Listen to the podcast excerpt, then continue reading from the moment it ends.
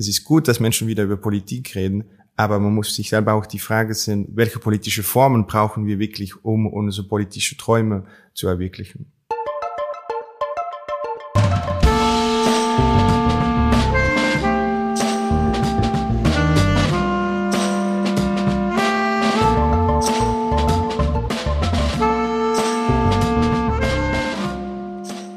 Herzlich willkommen zu Jacobin Talks. Hallo Anton. Hallo. Unser heutiger Gast ist Anton Jäger. Er ist Ideenhistoriker an der Universität Löwen in Belgien und regelmäßiger Autor des amerikanischen Jacobin Magazins. Und er hat einen Text geschrieben über das Thema Hyperpolitik. Was das ist, das wollen wir heute besprechen. Vorab noch eine Ankündigung. Wenn ihr uns unterstützen wollt, dann abonniert uns unter, also als gedrucktes Magazin unter dem Link jacobin.de slash talks. Damit helft ihr vor allem diesem Format und ähm, sorgt dafür, dass wir regelmäßig neue Gäste einladen können und weitermachen können. Ja, wir sprechen heute über das Thema Hyperpolitik. Anton hat, wie gesagt, einen Text äh, geschrieben, der auch sehr viel Aufmerksamkeit erlangt hat. Es geht darum, wie wir heute politisiert sind oder ob wir eine neue Form der Massenpolitisierung gerade erleben. Fangen wir vielleicht aber mit einem anderen Begriff an, nämlich dem der Postpolitik. Postpolitik war lange Zeit ein, eine kritische Beschreibung unseres aktuellen Zustands. Vielleicht kannst du mal erklären, was damit eigentlich gemeint ist. Ja, ich würde Postpolitik eigentlich definieren äh, im Kontrast zu die Massenpolitik, die wir im 20. Jahrhundert gekannt haben, wo es Institutionen und auch Bewegungen gegeben hat, die unsere politische Fragen oder Fragen über was wir kollektiv ähm, mit äh, die Gesellschaft machen wollen, dass die intens politisiert waren und dass es auch kollektive Deliberation oder kollektive Überlegungen darüber gab. Und dass es verschiedene Interessengruppen und verschiedene Akteure gab, die eigentlich die Frage stellten, was wollen wir mit der Gesellschaft äh, kollektiv machen.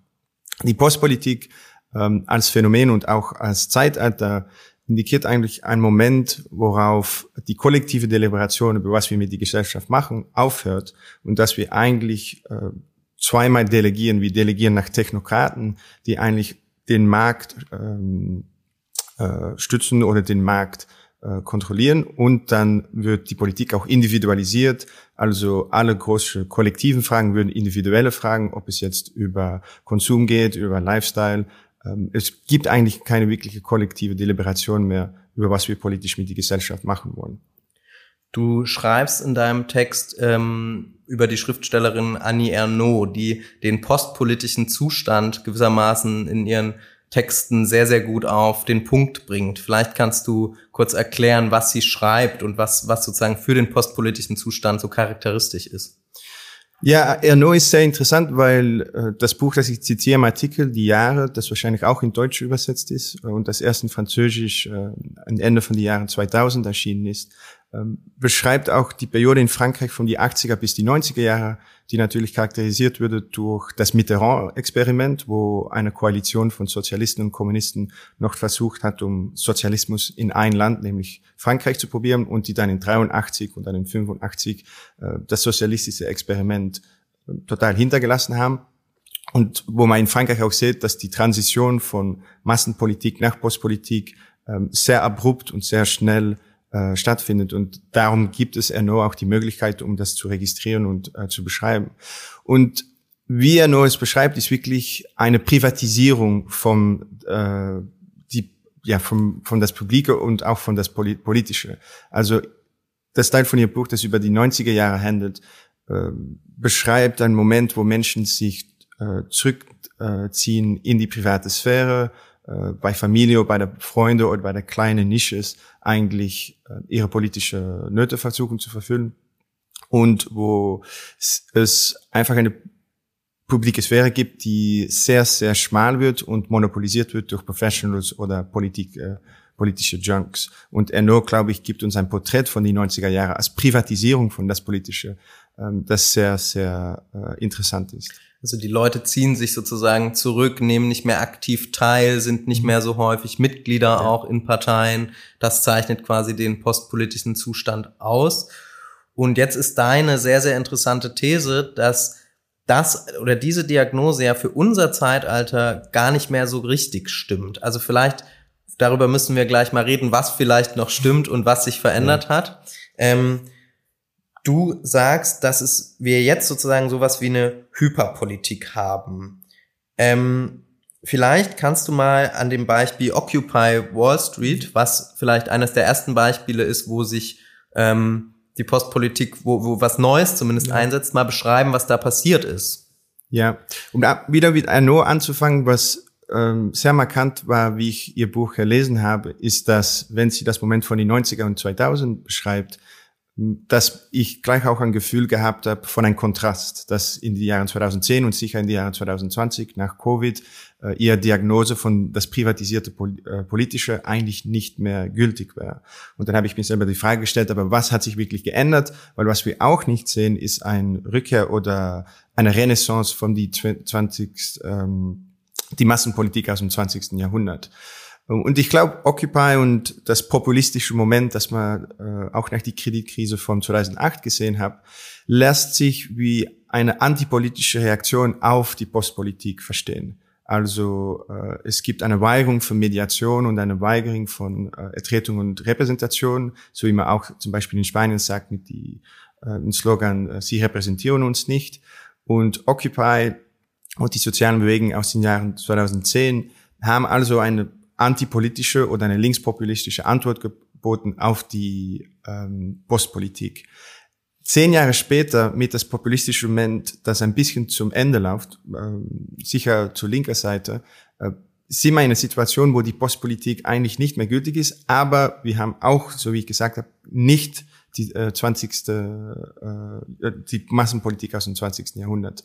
Und Hyperpolitik, ich glaube, ist der beste Name für die neue, das neue Wesen, das wir jetzt versuchen zu analysieren. Lass uns auf die Massenpolitik des 20. Mhm. Jahrhunderts später auch nochmal genauer äh, zurückkommen. Mich würde jetzt interessieren, was du erwähnst in deinem Text auch, den von Joe Freeman, den Text The Tyranny of Structuralistless, mhm. ähm, und was eine Kritik war an den feministischen Gruppen, in, ich glaube in den 60ern oder kann das sein? Bin ja. mir nicht ganz sicher und sozusagen an der Strukturlosigkeit dieser Gruppen und was die du nimmst diese Kritik gewissermaßen auf und sagst genau das zeichnet eigentlich die Anfänge oder die Bewegungen der Hyperpolitik zum Beispiel Occupy Wall Street aus. Kannst du das nochmal ausführen? Was heißt das, diese Tyrannei der Strukturlosigkeit in diesem ja. Kontext? Also die Frage nach die Strukturlosigkeit, die auch bei die neue Linke schon viel gespielt hat und die Friedman auch analysiert, ähm, ist schon viel älter. Ich glaube, was typierend was für, äh, für die sozialen Bewegungen aus die 70er und 80er Jahre, zum Beispiel auch die ökologische oder grüne Bewegung, ist, dass sie noch immer einen Spiegeleffekt gehabt haben oder sich ähm, als Vorbild die bestehende Massenpolitik genommen haben. Also sie haben versucht, um die Massenpolitik äh, auf ihre eigene Seite zu reproduzieren. Was ziemlich äh, auffällend ist mit die heutige soziale Bewegung, dass sie sich nicht einmal formalisieren und keinen Unterschied haben zwischen Mitglieder und äh, Nichtmitglieder. Also ähm, es sind keine Massen, aber Schwärme, wie wir sagen, und es gibt eine Gruppe Individuen, die auch auf sehr impermanenten und informellen Basis zusammenkommen, aber die im nächsten Moment wieder äh, total ähm, auseinander können gehen und dann nicht mehr auf dem äh, gleichen Platz äh, sich selber zurückfinden. Das haben wir sehr deutlich gesehen bei die Klima, äh, bei die Klimabewegung in den letzten Jahren, bei zum Beispiel auch mit die Black Lives Matter Proteste in Europa und in die USA. Ähm, es ist eine große Gruppe Menschen, auch zum Beispiel numerisch war die BLM äh, Proteste in die USA die Black größte. Lives Matters. Ja. Black Lives Matter waren die größte in die Geschichte von die USA. Aber organisationell oder als Organisation haben sie einfach sehr, sehr äh, wenig hintergelassen. Und ich glaube, das ist die Pirn für Hyperpolitik, dass ähm, die Strukturlosigkeit, die wir schon in die 60er, 70er Jahre gesehen haben, hat jetzt ein viel, viel ähm, inten intensiveren Form angenommen. Und das gilt sozusagen nicht nur für Bewegungen, die, sag ich mal, auf der Linken sind, wie Fridays for Future oder äh, mhm. Black Lives Matters, sondern tatsächlich schreibst du auch in irgendeiner Form für QAnon. Ja, ja, zu rechter Seite haben wir auch ein bisschen das Gleiche, weil ähm, was man zum Beispiel am 6. Januar gesehen haben, wie äh, die QAnon oder die Trumpites das äh, Kapitol in Washington bestürmt haben, ist, dass es gab keine deutliche Organisationen, die wirklich ähm, den Coup oder äh, den Angriff äh, koordiniert haben. Menschen haben eigentlich auf sehr individuellen äh, Basis Absprachen gemacht, um dann auch äh, nach Washington abzureisen. Äh, es gibt natürlich Netzwerke, die das koordinieren, aber es gibt keine deutlichen Chefs oder Leader, die die ganze Bewegung unterstützen. Und es ist auch deutlich nach, nach dem 6. Januar es sehr, sehr wenig äh, Organisationen gibt, die aus das Moment noch äh, überlebt haben. Also sogar zu, äh, auch zu linker und zu rechter Seite gibt es eine neue informelle Hyperpolitik, die sehr viel Energie kann generieren und die Menschen äh, in ein, lass mal sagen, moralisch sehr aufregendes Moment zusammen kann bringen, aber die sich nicht kann konsolidieren in Institutionen, die ein Zyklus überleben, der nach die nächste Wahl oder nach die nächste moralische Kulturkrieg überlebt. Da kommen wir vielleicht noch zu einem weiteren Aspekt, der ja irgendwie sehr wichtig ist für diese Art von Bewegung und auch für diese Politisierung, nämlich im weitesten Sinne das Internet, soziale Netzwerke, die Art und Weise, wie man sich dort connectet, ja, also wie, welche Rolle spielt das Internet oder welche Rolle spielen soziale Netzwerke bei der Hyperpolitik? Ja, sehr gute Frage. Ich glaube, dass man das Internet oder die digitale Sphäre noch am besten kann begreifen als ein Substitut, ein Alternativ für die klassisch, äh, klassische politische Formen, die wir aus dem 20. Jahrhundert gekannt haben. Ob es Parteien sind oder Gewerkstätte oder auch ähm, äh, sozialen Clubs, zum Beispiel die Working Men's Clubs, die man auch in äh, England gekannt hat. Was spezifisch ist an das Internet, ist, dass es eine neue Notion von Gemeinschaft oder von Assoziation bietet für viele Menschen. Aber die Exit- und Entry-Costs, wie äh, der amerikanische Sozialwissenschaftler Albert Hirschman mal gesagt hat, also Einstieg- und äh, Ausstiegkosten, sind äh, Zugangsschwellen, sagt Zugangsschwellen, ja, ja, sind äh, sehr, sehr billig. Also es gibt kein großes Stigma, wenn man aus einer Facebook-Gruppe weggeht oder wenn man äh, Teilglied wird von einer Subkultur am Internet, ob es jetzt über Crypto oder über die Pro-Männer-Bewegung geht oder, so, oder sowas. Und man kann sich zum Beispiel erinnern, in die 50er und 60er Jahren auch in Belgien, wenn man Christendemokrat war, dann war man, wird man geboren in eine christendemokratische Familie und wenn man äh, dann die Wahl macht, um zum Beispiel einmal nicht christendemokratisch zu wählen, dann gibt es viel Stigma und viel äh, Ausschluss der ähm, zur Konsequenz kommt mit die Wahl. Äh, das ist heute nicht mehr das Fall, auch weil das Politische noch immer privatisiert ist. Aber Menschen fühlen doch die Not, um auf informelle Weise auf Internet ihre politische Affiliation äh, publik zu deklarieren. Würdest du sagen, dass diese Art von Politisierung, die wir vielleicht ja auch bei MeToo oder so in einer ganz interessanten Weise hatten, dass das negativ nur sein kann? Oder ist es gerade wie bei MeToo, macht ja auch diese Art von neuer Politisierung, die dann übers Internet zum Beispiel läuft, kann ja auch total emanzipatorische Effekte haben, ja. sozusagen. Ja, das ist für mich eine schwierige Frage, weil ich sicher auch keine Nostalgie für das postpolitische Zeitalter von den 90er und äh, 2000 haben mag. Und ich glaube, dass in Kontrast mit die Zeit auch viele Sachen sich äh, zum Gute geändert haben. Also Menschen interessieren sich wieder in Politik, Menschen stellen wieder große Fragen. Was einfach nicht deutlich ist, ist, ob sie sehen, welche institutionelle Mittel eigentlich benötigt sind, um manche von die politischen Fragen wirklich zu beantworten.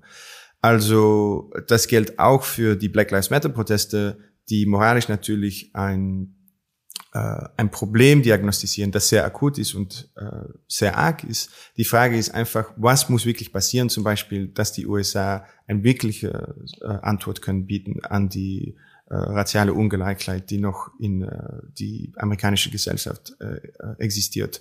Und das meint auch, dass man zur linker Seite eine strategische Ambiguität zu der Hyperpolitik kann kultivieren, um zu sagen, es ist gut, dass Menschen wieder über Politik reden, aber man muss sich selber auch die Frage stellen, welche politische Formen brauchen wir wirklich, um unsere politische Träume zu erwirklichen. Also wir haben halt so eine Art von Eventisierung, die sozusagen immer wieder ein neues Event oder ein neuer sozusagen mhm. Shitstorm oder es ist immer wieder das und wir, wir identifizieren uns dann sehr stark mit auch unseren neuen mhm. politischen Begehren, unseren mhm. Positionen, aber es folgt eben wenig draus oder wir wissen einfach nicht, wie man das umsetzt oder ja. Ja, und ein tragisches Vorbild davon sieht man in die Black Lives Matter Proteste, die, so wie ich gesagt habe, die größte waren in die Geschichte Amerikas. und die als einziges Resultat eigentlich die äh, ja die Condemnation of äh, Derek Chauvin haben gehabt, was natürlich ziemlich revolutionär war äh, in die legale Geschichte von Amerika, aber die zu gleicher Zeit eigentlich äh, sehr, sehr wenig geändert haben. Also all die äh, Polizeidepartemente, die letztes Jahr ihre äh, Finanzierung verloren sind, haben sie wieder zurückbekommen dieses, dieses Jahr. Und das meint, dass ein Status quo, das auch vor Covid und vor die BLM-Proteste existierte, dass das jetzt schon zurück ist. Und das illustriert für mich auf sehr peinliche Weise die Limite von der neuen HIPAA-Politik, dass sehr viel politisiert wird, aber institutionell eigentlich sehr wenig sich auch ändert. Jetzt würde man, und das hat man auch hierzulande zum Beispiel zu den Klimaaktivistinnen ständig gesagt, geht in die Parteien, weniger noch geht in die Gewerkschaften, aber vor allem geht äh, in die Parteien, macht doch Politik, warum seid ihr die ganze Zeit auf der Straße? Also das wurde von Etablierten natürlich gerne gesagt. Ähm, gleichzeitig, und das beschreibst du auch in deinem Text, findet auch in den Parteien ja was statt ähm, du beschreibst es für die niederländischen Sozialisten, wenn ich richtig ja. liege. Kannst du mal sagen, was da eigentlich passiert in den Parteien, also wie sich Hyperpolitik da manifestiert? Ja, auf dem ersten Punkt glaube ich, dass es wichtig ist, um zu sagen, ähm, die Parteien sind selber nicht sehr gesund und äh, die Gewerkschaft ist noch eine andere Geschichte, aber zum Beispiel in Westeuropa sind viele Parteien eigentlich Kartellparteien, die keine wirklichen Mitgliederbasis mehr haben und die nur als Supplement beim Staat einfach regieren und die auch äh, total äh, dekonnektiert sind von die Gesellschaft äh, auf viele Lagen. Kannst du das mal ein bisschen, was heißt das? Also Sie haben äh, viel weniger Mitglieder, ähm, ihres Personell kommt aus einer kleine kleine Gruppe von äh, Akademiker oder Businessmenschen zum Beispiel und sie sind einfach nicht mehr die Massenparteien, die wir aus dem 20. Jahrhundert gekannt haben, auch zu rechter Seite. Also mit die Christendemokraten oder die Tories zum Beispiel äh, in England äh, sind das Parteien, die finanziell eigentlich überleben auf Donationen von sehr, sehr reichen Oligarchen zum Beispiel, aber die eigentlich nicht mehr äh, die große assoziative Substruktur haben, die die Partei einmal noch unterstützt hat. Und wenn also gesagt wird, ihr sollt in die Parteien gehen, vergessen Sie einfach auch, ja, aber die Parteien selber sind auch nicht mehr die Aktoren oder die politische, sie haben nicht mehr die politische Kapazität, die sie im 20. Äh, Jahrhundert gehabt haben. Was die Parteien selber machen, ist, dass sie sich selber zu digitalen Maschinen äh, transformieren, um die ähm, die Absenz von die Mitglieder zu kompensieren mit viel Digital Outreach, so wie Sie sagen. Also zum Beispiel das Flams Belang, äh, eine postfaschistische Partei in Flandern, äh, gibt unheimlich viel Geld aus an äh, Facebook, an Facebook-Werbung und bekommt damit auch ziemlich viele, ja, elektoral haben sie ziemlich viel Stütz daraus.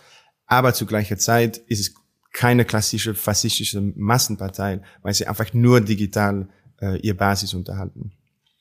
Das verschiebt sich ja überall. Das kann man ja, glaube ich, überall beobachten, dass ähm, der Wahlkampf einfach übers Internet geführt mhm. wird oder es versucht wird auch sozusagen. Ja, gibt es ja zahlreiche Beispiele dafür. Ähm, was bedeutet denn diese Diagnose wenn diese Parteien so, du schreibst es in deinem Text auch selber, so eine Art Start-up-Kultur entwickeln mhm. sozusagen. Was bedeutet das für die politische Linke oder was hat, also es gab ja auch linke sozusagen Parteien jetzt in den letzten, sag ich mal, 10, 20 Jahren, die irgendwie ähnlich funktioniert haben. So, kannst du da mal so einen Rückblick geben, was ist da passiert? Ja, ähm, bei die Linke ist es schon bei die linkspopulistische Experimente von den Jahren 2010, dass es deutlich ähm, eine Idee gibt, um die alte Idee von die Partei zu renovieren oder herauszufinden. Ähm, und ein Problem damit ist äh, die Strukturlosigkeit, die wir davor schon ähm, besprochen haben. Und für mich ist die wirklich schwierige Frage, ähm, wenn man Parteien nur zu Startups transformiert, dann vergisst man eigentlich, dass die Linke mit politischen Kriterien arbeitet, die viel, viel höher und viel schwieriger sind dann die Rechte weil es auch ein Gegenstand oder eine Opposition zu die existierende kapitalistische Gesellschaft gibt. Und das ist ein Punkt, das der Friedrich Engels schon immer gemacht hat. Die Kapitalisten sind schon organisiert. Sie sind immer schon de facto organisiert. Das Schwierige an die Arbeiterbewegung ist, dass sich, sie muss sich überorganisieren, um zum gleichen organisatorischen Punkt als die kapitalistische Klasse zu kommen. Also die Frage, um auf die linker Seite eine Startup oder digitale Partei äh, zu konstruieren, die organisationell nicht sehr kohäsiv und nicht sehr robust ist, ähm, kreiert einfach die Schwierigkeit, dass zu rechter Seite sie auch digitale Parteien können schon konstruieren, aber sie würden dafür nicht so abgestraft und sie haben nicht so viele Probleme damit. Und das sieht man sehr deutlich zum Beispiel mit jemandem, das Matteo Salvini, der einmal angefangen hat als äh, ein rechter Populist, der Italien aus die Eurozone wollte holen und der sehr schnell gesehen hat, dass das nicht würde gehen. Aber das meint nicht, dass er zum Beispiel in die nächste Bahn würde verlieren, weil die Rechte macht auch, ähm, die Ambition ist einfach nicht so, so groß als zur linker Seite. Wo wir jetzt gerade bei den Rechten sind, würde ich nochmal zu einem anderen Aspekt noch der Hyperpolitik sozusagen überleiten, den ich auch so wahnsinnig interessant fand, nämlich der Art von, du hast es vorhin schon angesprochen, Culture Wars oder der Art, wie auf einmal, ja, Fragen der, man hat das jetzt immer viel Identitätspolitik genannt oder so, oder Cancel Culture von der anderen Seite oder auch Debatten um Kunstfreiheit und so weiter. Und auch da haben wir ja dieses, äh, beschreibt der Hyperpolitik, glaube ich, ganz gut irgendwie, mhm. was da passiert. Vielleicht kannst du diese Art und diese Culture Wars nützen ja auch der neuen Rechten oder werden ja. auch von ihnen, muss man sagen, geführt. Ja. Also die Culture Wars waren immer ein amerikanisches Phänomen in den 90er Jahren 2000. Wir haben nicht das Gefühl gehabt, dass Europa einen Tag äh, seine eigene Culture Wars oder Kulturkriege, äh, Kulturkämpfe äh, sollte haben. Aber was passiert ist in den letzten 20 Jahren mit die europäische Parteidemokratie, ist, dass die Parteien mehr und mehr fusiert sind mit dem Staat und ihre Mitglieder verlieren und dass die Parteien zu Startups, zu, zu Schwärme würden. Und das meint, dass politisch die Situation von der europäischen Politik äh, näher, näher bei das amerikanische Vorbild kommt. Und das meint eigentlich, dass weil die Parteien oder weil unsere Politik amerikanisiert, ist es auch nicht erstaunlich, dass wir mehr und mehr von den amerikanischen Tendenzen importieren und dass zum Beispiel Culture Wars da auch jetzt ein, äh, ein bleibendes Phänomen werden. Und was typisch ist über die Culture Wars ist, dass institutionell manchmal die Diskussion über fast nichts geht. Zum Beispiel, was man sieht über die Impfdiskussion in den USA. Es geht einfach nicht über die institutionelle Frage, wie die Impfkampagne organisiert muss werden, wie der Staat sich äh, zu seinen Bürgern muss aufstellen.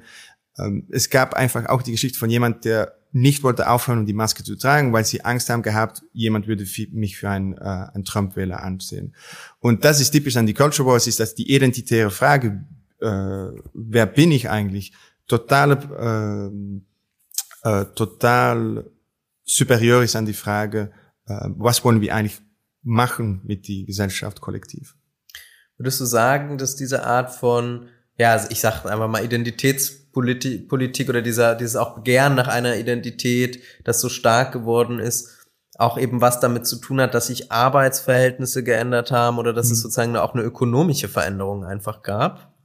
Sicher, also ich glaube, dass die totale Demokratisierung von die Konsumgesellschaft ähm, auch die Idee kreiert, dass alles totale individuelle Kontrolle über ihr eigenes Leben haben. Also es gibt jetzt schon iPhone-Kultur und äh, es gibt äh, Lifestyle-Möglichkeiten, die einfach früher nicht existiert haben. Also Menschen können total individuell ähm, ihr eigenes Leben ausschreiben.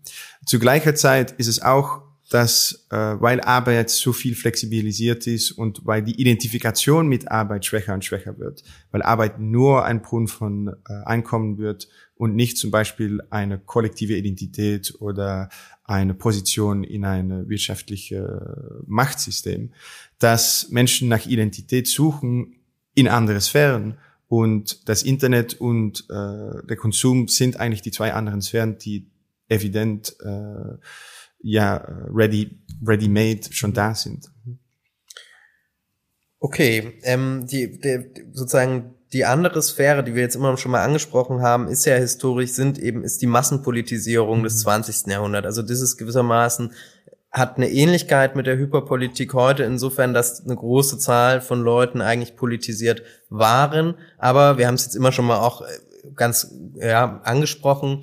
Es waren aber andere Art von Organisationen so. Und manchmal klang es jetzt so, da habe ich auch das Gefühl, wenn ich drüber nachdenke, wie sollte man heute eigentlich Politik machen oder was mhm. wäre jetzt eine progressive Antwort, denkt man natürlich immer sozusagen irgendwie, naja, wir müssen die Leute wieder in die Gewerkschaften bringen oder ja. so. Würdest du sagen, kann man die Uhr zurückdrehen oder? Ähm ja, sehr gute und schwierige Frage. Ich, ich bin nicht sehr optimistisch, dass man einfach die Uhr kann zurückdrehen. Ich glaube, wir haben zumindest die Pflicht, um nachzudenken, wie die 20, äh, die Massenpolitik vom 20. Jahrhundert funktioniert hatte und was ihre wirkliche Kraft war und wie wir die Kraft heute vielleicht reproduzieren können. Ähm, und ich glaube, dass es auch nicht zufällig ist, dass die Marxisten oder die Sozialdemokratische Partei sogar in Deutschland und in Frankreich mit einer Kirche verglichen ist. Das ist nicht, weil es einen sektarischen oder religiösen Aspekt gab am Marxismus, aber weil funktionell die Organisationen auch eine Kontrolle und Disziplin über ihre Mitglieder gehabt haben, die sehr, sehr nah bei das Kirchliche, bei das Religiösen gelegen ist. Und das meint, dass die äh, Pflichten und die Rechte, die in die Organisationen existieren, auch ziemlich stringent und ziemlich rigide könnten sein. Und das ist natürlich auch eine von den Ursachen, warum die neue Linke in die 60er, 70er Jahre sich gegen das alte SPD-Ideal abgesetzt hat, weil das Idee war, dass als totale Organisationen, die einfach das ganze private Leben von ihren Mitgliedern monopolisiert haben. Ähm, und das ist sogar in meiner Familie, die äh, christendemokratisch war, in Belgien auch so. Es gab einfach keine Frage, dass man auf einen Tag nicht christendemokratisch sollte wählen oder nicht zur Kirche gehen oder äh, bürgerlich heiraten statt in die Kirche heiraten. Und man könnte natürlich sagen, dass in die 70er und 80er Jahre, wo die publik-private Mischung, die in die Parteien existiert hat, endet, dass das auch Emanzipation bringt. Was wir einfach sehen, ist, dass in die letzten 30 Jahre äh, wirtschaftlich und ökonomisch die Sachen nicht besser sind geworden und wir haben allerlei neue politische Formen ausgesucht, aber ich habe nicht das Gefühl, dass der Balance am Ende viel besser ist vom 20. Jahrhundert. Also ich glaube nicht, wir müssen zurück zu einer sozial- oder sozialistische Kirche, äh, die wie eine Sekte einfach ihre Mitglieder diszipliniert. Aber wir müssen uns schon die Frage stellen, was meint es, wenn man so leicht aus einer Organisation weg kann gehen oder so leicht hinein kann stiegen, dass ähm, es einfach keine Ko Koordin äh, Koordinationsmöglichkeiten gibt. Vielleicht ist ja auch in Zukunft eine Art von Verbindung möglich, also zwischen irgendwie horizontalen Organisationen, auch in den Gewerkschaften oder auch in der sozialistischen Partei und zum Beispiel mit kombiniert mit Medien mit Medienpersonen ja. oder sozusagen also auch das die haben wir ja gesehen also weiß nicht ich denke jetzt an Corbyn oder so ein Stück weit war das ja so wo man das Gefühl hatte okay da passt was zusammen oder das ist leider gescheitert aber ähm, ja, ja, ja. Nein, und ich glaube sicher nicht, dass äh, eine totale Antipathie oder eine äh, Verwirkung vom, äh, von die sozialen Medien, Medien eine gute Idee ist. Ähm, ich glaube, die wirkliche Gefahr ist, wenn man sein Substitut für alle Politik äh, behandelt. Und mit Corbyn war das Problem einfach, weil die englischen Gewerkschaften so, so schwach aus das äh, Thatcher-Zeitalter gekommen sind, hat es nicht die typische Left-Wing Civil Society gegeben, wo Labour früher seine Macht aufgebaut hatte. Und da war Corbyn eigentlich fast verpflichtet, um digital mit Momentum seine Partei aufzubauen.